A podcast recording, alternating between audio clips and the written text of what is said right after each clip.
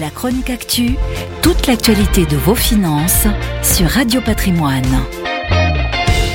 La rénovation énergétique est plus que jamais un enjeu majeur. Au 1er janvier 2022, les choses vont s'accélérer car le gouvernement et l'Agence nationale de l'habitat, l'ANA, vont déployer France Rénove, le service public de la rénovation de l'habitat. Son objectif est clair, accompagner un maximum de Français dans leur rénovation énergétique.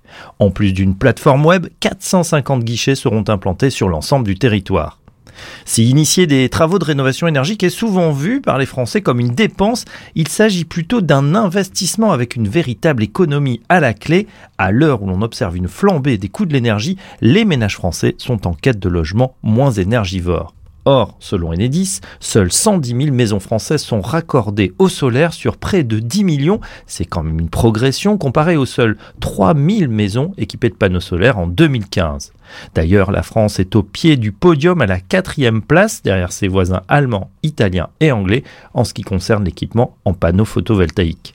Côté travaux, l'isolation reste la première des mesures à prendre. En effet, 35% des fuites de chaleur se font par les combles. Ensuite, chaudières au fioul et au gaz sont à bannir au profit de la fameuse pompe à chaleur. Celle-ci fonctionne à 75% avec de l'air et à 25% avec de l'électricité. Elle peut même être alimentée grâce à des panneaux solaires sur le toit. Enfin, d'autres installations comme un chauffe-eau thermodynamique, une VMC double flux, des fenêtres à double ou triple vitrage ou encore des panneaux photovoltaïques permettent de réaliser des économies d'énergie substantielles.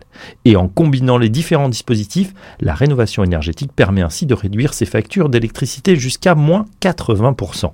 Bonne nouvelle, l'État donne un coup de pouce financier pour inciter les ménages à se lancer dans des travaux de rénovation énergétique avec des primes et des aides spéciales. La plus connue d'entre elles reste ma prime rénov qui s'adresse à tous les propriétaires français qui entreprennent des travaux de rénovation énergétique. Quant aux ménages les plus précaires, ils peuvent bénéficier du certificat d'économie d'énergie CE et du chèque énergie.